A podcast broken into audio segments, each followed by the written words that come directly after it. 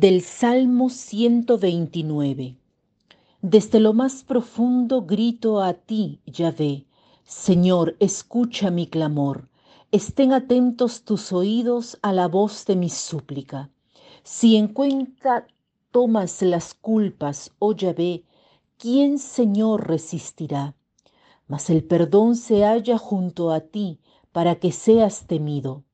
Yo espero en Yahvé mi alma espera en su palabra, mi alma aguarda al Señor más que los centinelas la aurora. Hoy nos dejamos guiar nuevamente por el Salmo, este género literario de la Biblia que nos permite ir en profundidad en nuestra relación con el Señor. Nosotros no solo rezamos con la cabeza, sino que, según una correcta antropología cristiana, somos un todo, espíritu, alma y cuerpo. Los salmos en particular nos enseñan a poner en oración todo nuestro cuerpo. El Salmo 129 es el que la liturgia nos da en esta jornada. Habla de un grito al Señor un grito desde lo profundo.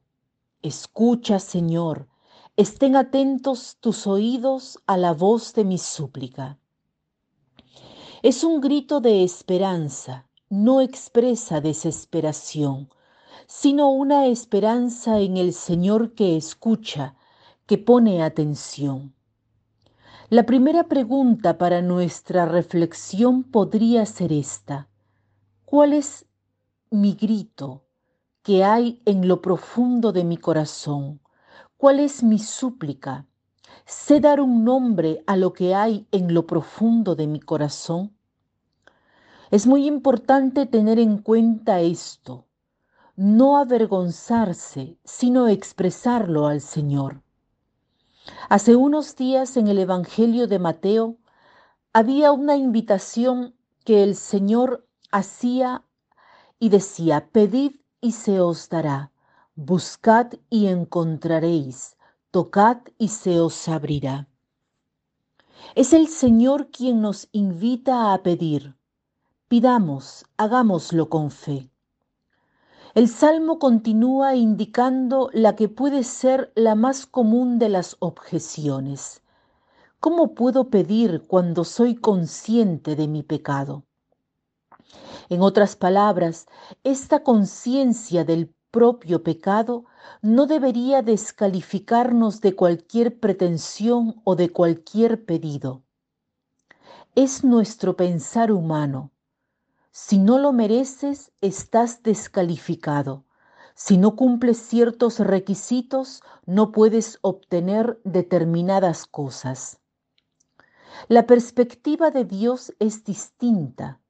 Dios no se niega a nuestra naturaleza humana que efectivamente está en pecado. Su perspectiva es otra, es una perspectiva de perdón y de misericordia. Va más allá de una clasificación de méritos y de méritos. Es la elección única y revolucionaria de Dios. Es algo que no entendemos y por tanto nos tenemos que esforzar para aceptarlo. Sin embargo, la experiencia de ser perdonados nos permite entender, tal vez no intelectualmente, sino como personas en la totalidad de nuestro ser, nos permite entender esa realidad. Quien ha vivido la experiencia del perdón ha tenido una experiencia que lo ha cambiado es una experiencia que tiene un impacto fuerte en nuestra persona, que nos ayuda a hacer nuestra la otra parte del salmo, o sea, renovar la confianza. El salmo, en efecto, culmina con una renovación de la esperanza.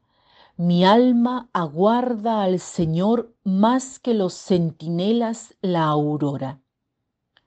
Vivamos nuestra jornada como una oportunidad de ver hacia lo alto, de ver más frecuentemente hacia lo alto, a que elevemos la mirada hacia Dios, a que pensemos en Él.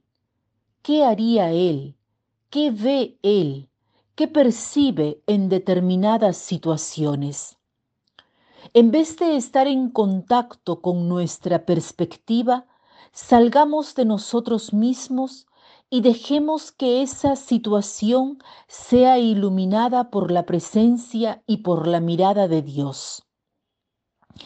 Intentémoslo en los quehaceres de hoy, en el tráfico de las grandes ciudades, en el apuro de llevar a los hijos a la escuela, al deporte, al catecismo, en el trabajo, en el oficio, en la clase, en el negocio, cada uno piense en su presencia, en su hoy, y en esa realidad, no en otra, elevar la mirada y encontrar la mirada del Señor. hagámoslo tal vez por unos segundos. El Señor dice, yo estoy con ustedes hasta el fin del mundo.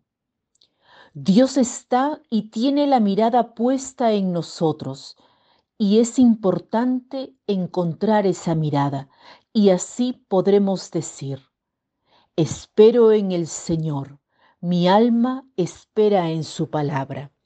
Que tengan un lindo día.